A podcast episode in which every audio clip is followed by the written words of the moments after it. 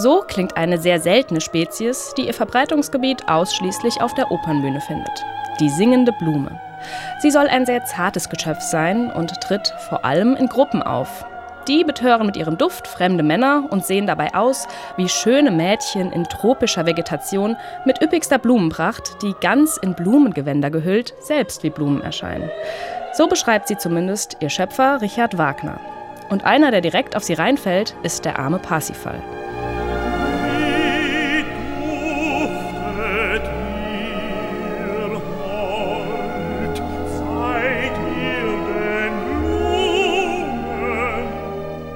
Blumen tauchen vor allem dann in Opern auf, wenn sich der Alltag um weniger blumige Dinge dreht.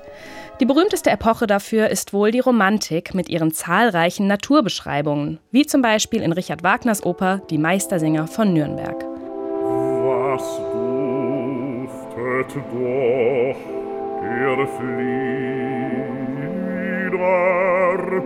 so mild, so stark und Ein Juniabend im mittelalterlichen Nürnberg. Was duftet doch der Flieder? Was Wagner da poetisch beschreibt, können wir heute gar nicht mehr so erleben. Laut Nabu hat sich die Blütezeit einiger Sträucher schon allein in den letzten 70 Jahren um einen ganzen Monat nach vorne verschoben.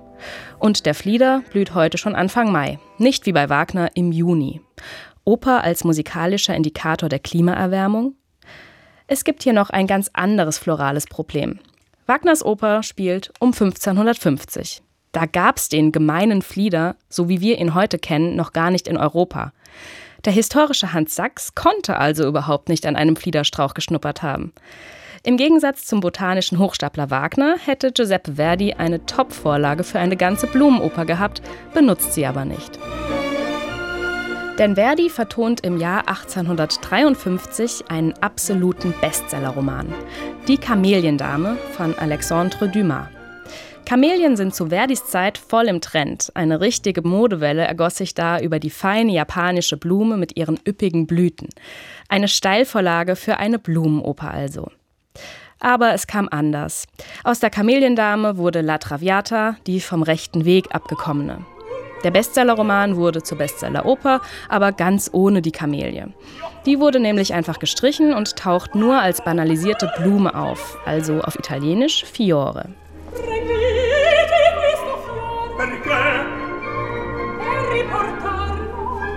Quando?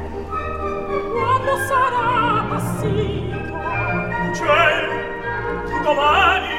Violetta gibt Alfredo eine Blume und bittet ihn, diese ihr wiederzubringen, wenn ihre Blätter welken. Alfredo stellt erfreut fest, O Himmel, schon morgen.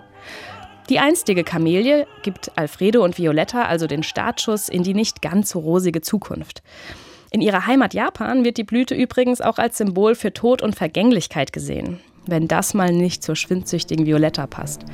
Ganz anders ist das hier. Die rassige Carmen wirft Don José bedeutsam eine Blume vor die Füße. Er hebt sie auf.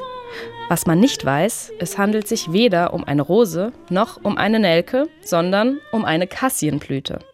Doch was bitte ist eine Kassienblüte? Ihr Verbreitungsgebiet ist eindeutig nicht die Opernbühne. Auf Französisch heißt sie Cassis, aber gemeint ist die süße Akazie, ein tropischer Baum aus Südamerika, der nur in trockenen Klimazonen auftaucht. Also auch im heißen Sevilla. Ihre typische Blütenfarbe ist übrigens gelb, nicht feuriges Kamenrot.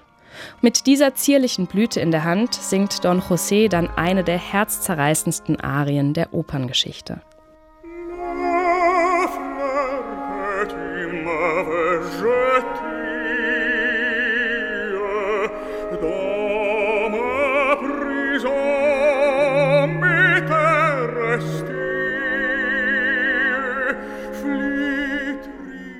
Übrigens, in der zeitgenössischen Musik verschwinden laut einer aktuellen Studie seit den 50er Jahren kontinuierlich die Naturbezüge, wobei es am stärksten mit den Blumen abwärts geht.